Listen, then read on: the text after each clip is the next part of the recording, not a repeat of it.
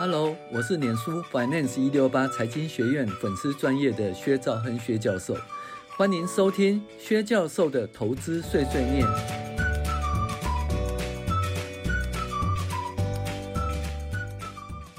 各位网友，大家好，我是薛兆亨薛教授。我们现在来讨论进阶财报分析第十七集：公司扩产要注意哪些分析？那这里是讲一个案件哦，就有一家公司呢，宣称说扩产可以使营收成长百分之二十，于是呢，大家都一直等待那扩产，以及随之而来的达到它扩产的绩效目标。可能使营收增加，盈余增加，股价上涨，大家一片看好这家公司未来的前景。所以呢，一般而言，公司说它扩产或者要就是增加产能的时候呢，那大家都觉得说制造业有这种。诶，有这种获魄力是相当不错，这种前景相当不错，一般也都是看好哈。那这家公司的实际案例呢，让我们告诉我们说，扩厂时我们要注意哪些分析？是不是公司宣称说它扩厂时时产能增加，哦，就可以那个就可以达到它预期的目标吗？我们分析看看这个案例，好。说好的扩厂营收成长百分之二十，结果等了好几年呢，只等到股价下跌。那扩张产能真的是企业成长的良药吗？那有一个比例可以帮你做快筛。那二零一四年开始呢，某家汽车零件公司啦，它营收开始不再成长。那公司认为是产能满载，必须增加产能才能够成长哦。那一开始公司先透过去瓶颈工程来增加产能，但这只是治标的方法，无法治本哈。那就是这样子啊，就是说如果它营收不再成长，可能它产能已满。那所以呢，我们一般在分析就一家公司的话，它可能营收会持续成长，持续成长，对不对？那营收盈都会持续成长，我们都以为说，哎，它是一个成长股，对不对？可实际上要看它产能、啊，它产能如果都满了以后呢，实际上就没办法成长了哈。所以呢，我们虽然在分析一家公司的那个就是营收成长百分比、盈余成长百分比，哦，确定它成长股，可是另外你要看它的资本支出哦，因为如果制造业呢，如果说资本支出并没有增加的话，哈。那可能它产能就会满档了，产能满档的话，可能它营收盈余就会停在这个档次，没办法再提高了哈。好，当然还有另外一个方法，就是提高毛利率啦，就是提高售价，也是可以使营收盈余成长，但是那比较困难哈。那等于是公司怎么讲升级了哈，产业升级的结果哈。那好。那这家公司呢，他就说他营收不再成长了，是因为产能满载啦，哦，所以必须增加产能才能够成长。好，那公司积极的扩产购入哦，十一点七六万平的土地。那购入以后，我们就一直等它的营收能够成长啊。所以二零一四年到二零一六年呢，哦，过了两年以后才全面投产以后。哦，那产能可以增加百分之二十以上，届时营收可以期待。所以呢，它是当初预计二零一四年开始购入土地，二零一六年投产。哦，那首先一件事呢，到底有没有去投资哦来扩产？我们可以看现金流量表哦。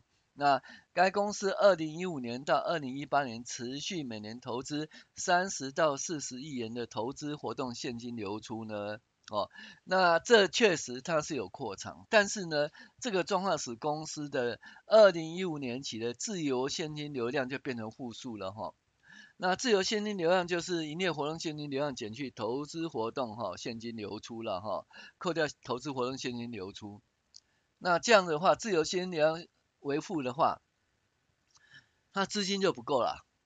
那资金不够怎么办？可能要现金增资，或者跟银行贷款，或者发行公司债来解决这个资金的问题。哈，所以呢，为了这个自由现金流量是负数呢，公司就必须介入资金。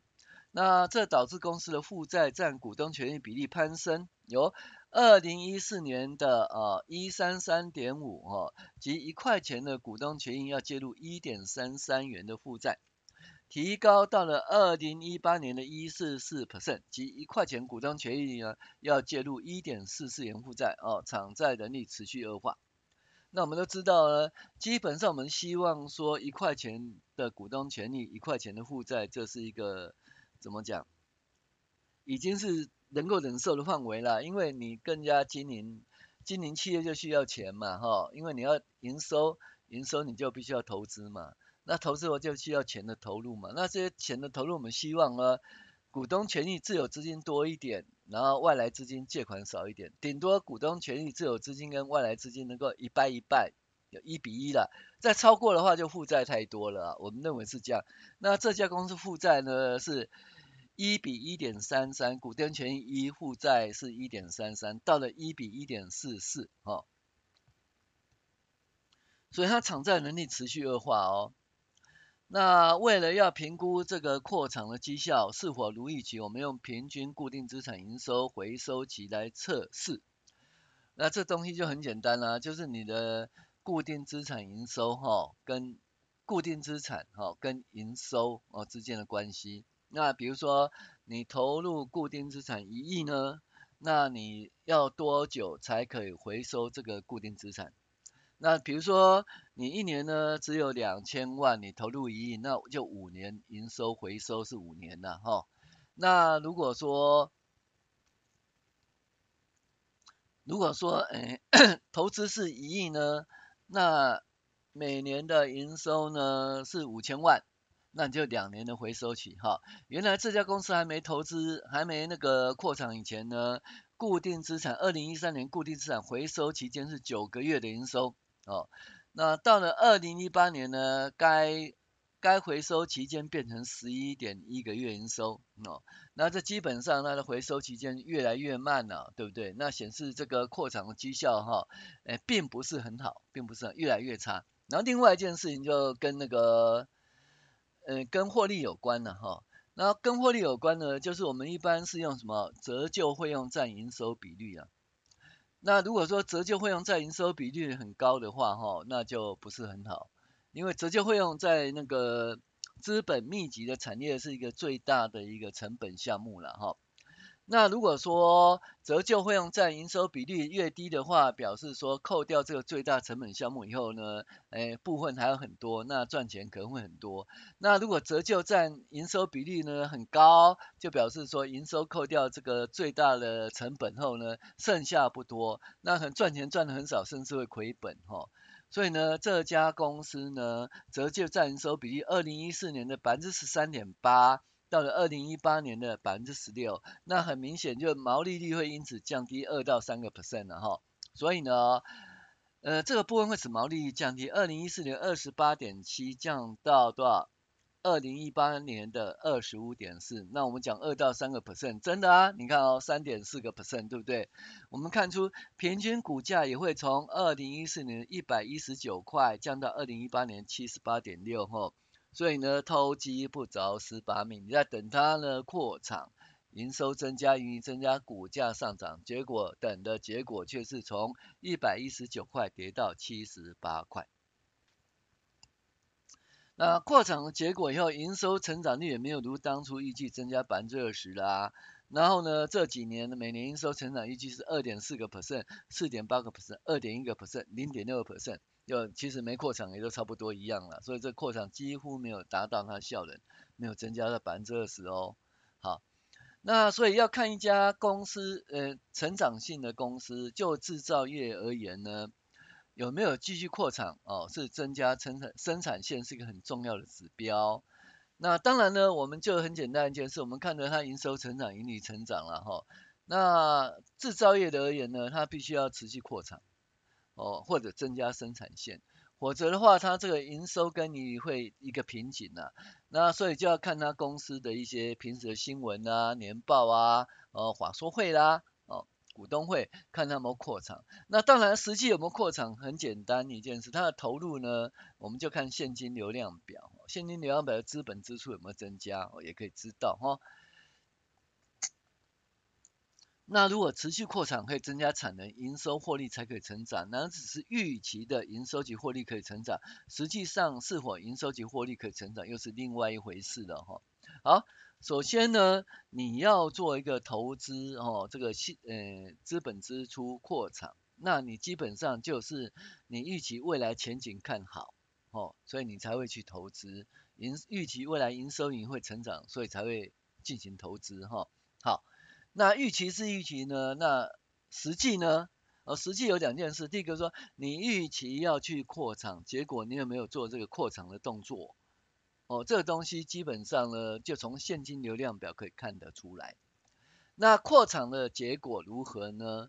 哦，有没有达到预期的绩效？那从事后的营收盈余哦，可以看得出来哈。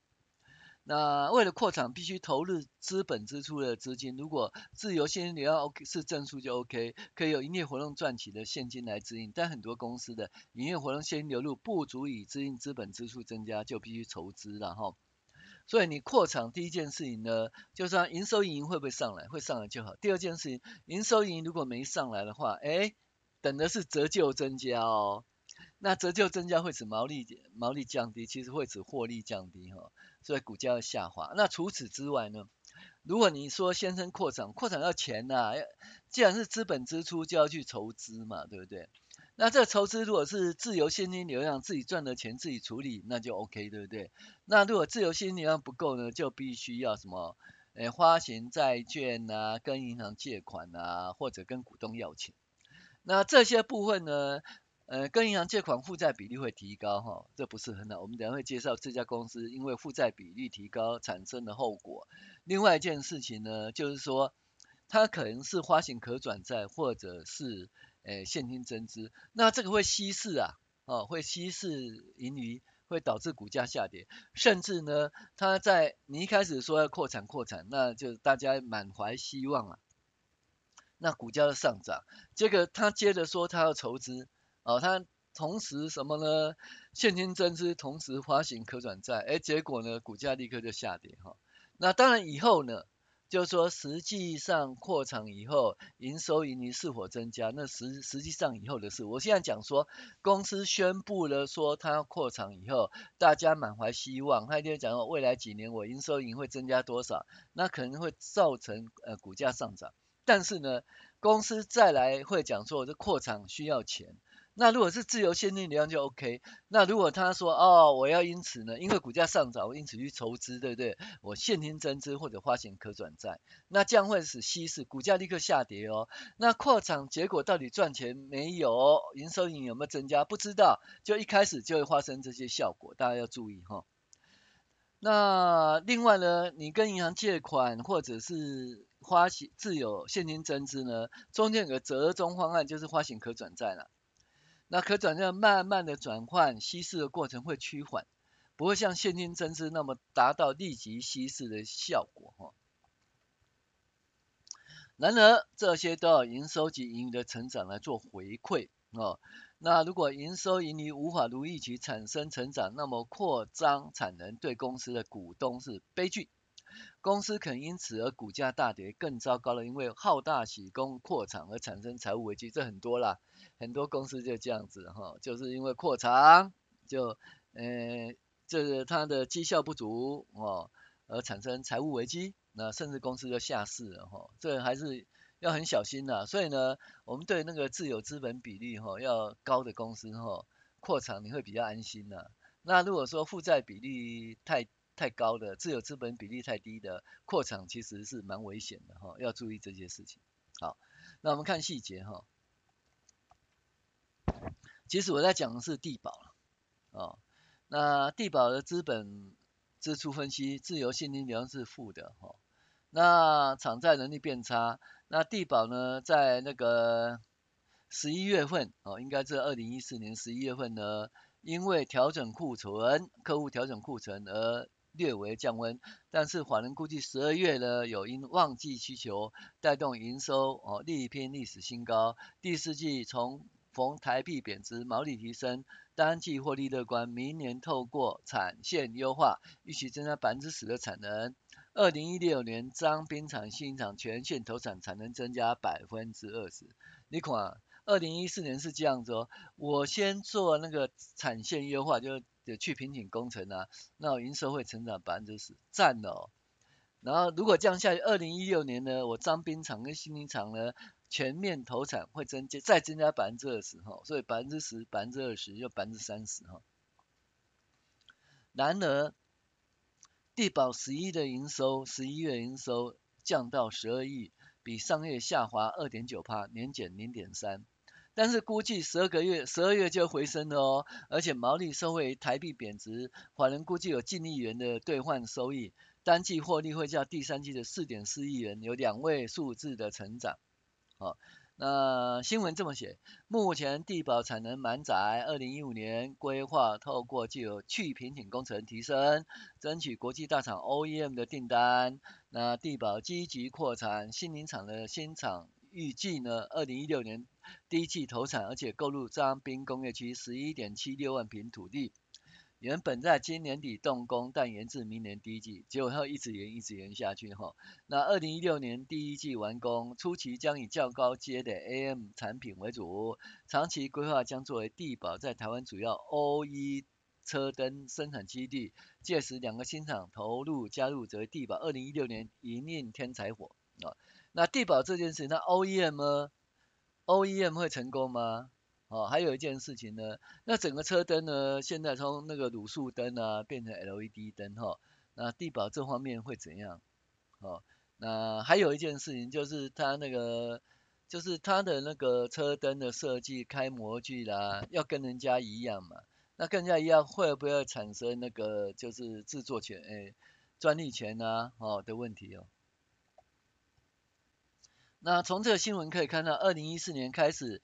地保营收成长趋缓，那公司认为是因为产能已满、啊，那所以呢做的决策是说必须增加产能，以利营收成长。于是我们可以看到，二零一五年、二零一八年公司持续每年投资三十到四十亿的投资活动现金流出，这东西看现金流量表就看它有没有做一个投资实际投资哈。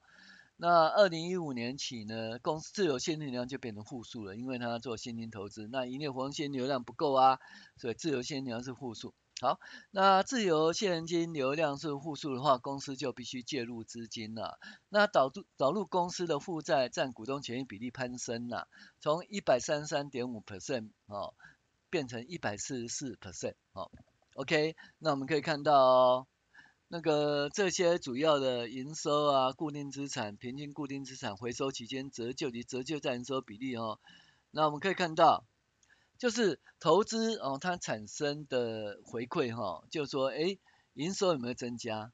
那地保呢？平那营收呢？其实就是从十二亿、十呃一百二十亿、一百二十六亿、一百三十六亿、一百四十七亿，这是二零一四年哦，一百四十七亿。到二零一五年一百五十一百五十亿一百五十七一百六十亿一百六十亿，哎，就真的缓慢增加。可是你要成长多少？要成长二十趴到三十趴呢？那有有成长那么多吗？没有啊。如果三十趴的二十趴的话，至少一百八八十几亿哦。三十趴到一百九十亿到两百亿，其实没有成长那么多哈。好，那所以我们看它。到底成长的效果如何呢？二零一四年是九点零个月的平均固定资产回收，二零一五年是九点二月哦，有成长一点的。二零一六年九点一月，哦，二零一七年十点三月，二零一八年十一点一月，那就回收期间越来越晚了哈、哦。那很明显就效能不行了，就投入以后要更多的时间来回收哈、好，我们看折旧，折旧当然是如预期的就增加，因为它就。扩产哈，可以看到从二零一六年开始折旧增加哈，二十三亿，二零一七二十四亿，二零一八年二十五点八亿。折旧占营业收入从二零一四年十三点八，那到二零一五年十四点二，二零一六年十四点六，二零一七年十四点九，二零一八年十六 percent。那毛利率当然下跌了，从二零一四年二十八点七降到二零一八年二十五点四哈。那可以看到呢，它的固定资产回收哦变变长了，所以绩效不行。而折旧，因为它固定资资产哈、哦、就开始，嗯，固定资产开始那个运作，那折旧提高。那提高了以后，从二零一四年的多少二十亿哦，到二零一八年二十五亿。折旧占营收比例从二零一四年十三点八提高二零一八年十六，这部分会使毛利降低喽，毛利从二十八点七降到二十五点四，而看到平均股价呢，从一百一十九元降到七十八元哦。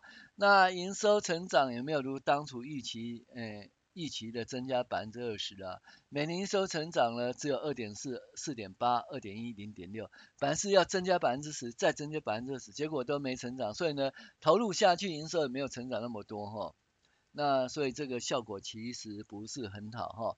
那我们可以看到它的自由现金流量呢，就是安母公司的净利因为折旧增加也降低了哈，从二零一四年的多少十六亿降到二零一八年的九亿。哦，那它的它的自由现金流量呢？从它开始，二零一四年、二零一五年以后，自由现金流量都是负的。那负了怎么办呢？就必须要去借钱。所以你看，二零一五年、二零一六年、二零一七年、二零一八年的理财活动现金流量是增加了哈。那好，那我们看它它的绩效，那就是因为它的折旧增加呢，使得毛利率下跌，所以三大获利能力恶化。那营收成长趋缓趋缓哈，那营收成长你看哦，还没有那个扩厂以前呢，每年都还有什么百分之五点三、百分之五、百分之八、百分之七点九啊，扩厂了以后，营收成长没有得到百分之十、百分之二十的成长哈，而是二点四、四点八、二点一、零点六哦，对，所以营收成长趋缓，就营业利益成长简直是负的哈，有相当糟糕。那现金流量呢，就自由现金流量呢，就是负的，导致公司没有能力配出高股息。那每股获利从六块钱配多少？二点五元哦，到二零一八年呢，变成获利是五点七元配二点三元，就获利越来越少了。其实这是稀释的哈。那公司偿债能力持续恶化，利息保障倍数到了二零一四年呢，仅剩四点四倍哈。好，我们来讲一个那个叫做，就是年代哈，年代哦。那年代呢，它基本上就是会有一个主要的年代银行，还有其他银行就会跟着投入了。那一般而言呢，我们都认为说，主要承办年年代银行如果投入很多，那过去绩效很好，那其他银行就会真的就会跟着投入了哈。好，那可是呢，年代有一些条款哈，那它这边的财务条款呢，比如说，在这个借款年度呢，流动比率要大于一，负债比率要百分之七十以下，哈，然后利息保障倍数要五倍以上。好，那如果说这个多少七十二亿的年代哈，那是多少十三亿的银行哈，这个来参加这年代了哈，这年代条款都很重要啊，那学负债就知道哈。那现在呢，如果违约的话会怎么办？违约其实最糟糕就是说哦，视为这个，呃，视为违约就。呃，怎么讲？他的贷款立即到期，那公司那银行可以立刻就是说收回贷款，这比较糟糕。那一般而言是怎样？他没有那么严格，可是因为你违约，所以他会提高利息。哈，你看哦，他说如果不符合任意条款约定，公司立即该为符合财务比例以后，在五个月内要改善之哦，五个月内要改善之。哦，那如果公司前述期间哈没有办法改善的话，那会怎样呢？就是它会增加哦，就未清偿本金的贷款利率增加，这是零点一五一码计付利息，所以这个它是违约的，这家公司违约，那年代也违约，营收盈没办法达成，利息保障倍数没办法达成，就就被违反银行年代的规定哈。好，那这个是讲什么呢？讲说要扩厂才会成长。那如果制造业呢，它没有扩厂，其实会不是会成长。可是扩厂真的很好吗？哎，不扩厂不会成长，可扩厂呢还是有风险哈。最好是扩厂以后，当然营收盈成长，股价成长这最好了。那可是会有风险。第一个，如果负债比例越高的话，那扩厂那必须要怎么？要现金增资或者要贷款。那贷款的话哦，就会稀释，哎，可能有年代的问题。